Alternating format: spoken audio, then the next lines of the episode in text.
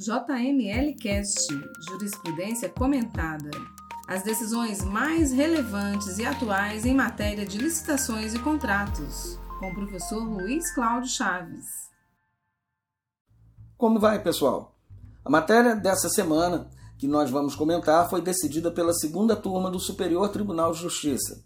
Tratava-se de um mandado de segurança impetrado por empresa declarada inidônea por participar de licitação, tendo em seus quadros servidor do órgão promotor da licitação licenciado. Vamos à emenda. Administrativo, recurso especial, licitações e contratos, contratação de militar licenciado para prestar consultoria à empresa recorrida na execução de contrato com o Exército Brasileiro. Violação dos artigos 9 da Lei 8.666 de 93 e 7 da Lei 10.502 de 2002. Comportamento inidôneo, caracterização, recurso provido.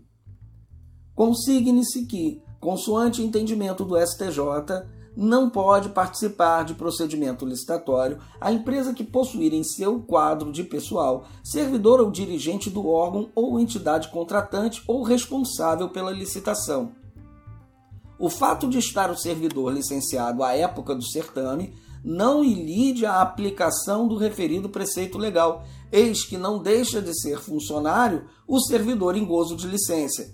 Recurso especial 160.7715 de Alagoas, a cuja relatoria coube ao ministro Herman Benjamin, julgado no dia 20 de abril de 2017. Assim como na jurisprudência do, do episódio anterior, Há neste outras questões de ordem processual, mas que não interferem no nosso tema e por isso fiz o recorte do texto para melhor compreensão da decisão que vamos comentar. Em que pese a licitação pública, por definição, ser destinada a todos os interessados com igualdade de participação, há casos em que o interesse público reclama maior cuidado, de modo a resguardar outros princípios básicos da administração, tais como moralidade, impessoalidade, competitividade, entre outros.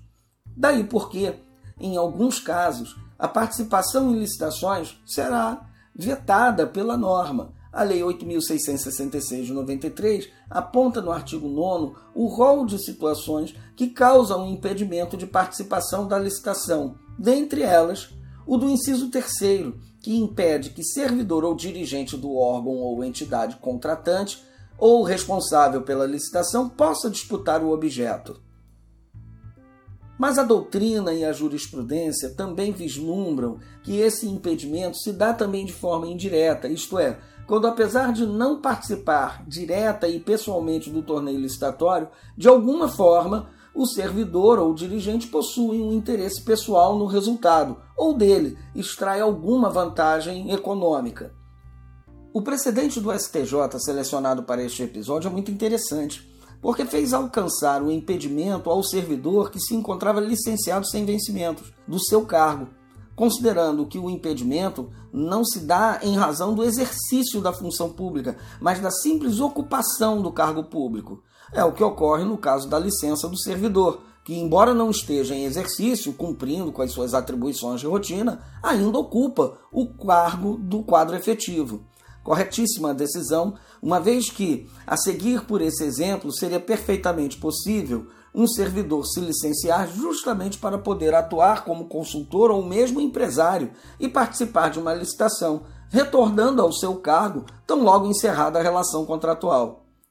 No caso apreciado pela segunda turma do STJ, a situação era especialmente gravosa, uma vez que o servidor licenciado era um especialista no serviço que seria contratado e se afastou justamente para atuar como consultor da empresa participante. A participação indireta de servidor de órgão promotor de licitação é matéria amplamente enfrentada no âmbito do TCU, Cito, à guisa de exemplo, o caso do Acórdão 294 de 2007, plenário, em que foi considerada ilegítima a participação de empresa cujo representante legal era pai do servidor do órgão. Bem, se quiser que eu comente alguma decisão de Tribunal de Contas ou de Justiça relacionada a licitações e contratos, mande seus comentários e suas dúvidas para podcast.jmlgrupo.com.br e não deixe de me seguir nas redes sociais. Vai lá no LinkedIn, no Facebook ou no Instagram e procure por Professor Luiz Cláudio Chaves. Um cordial abraço e até a próxima semana.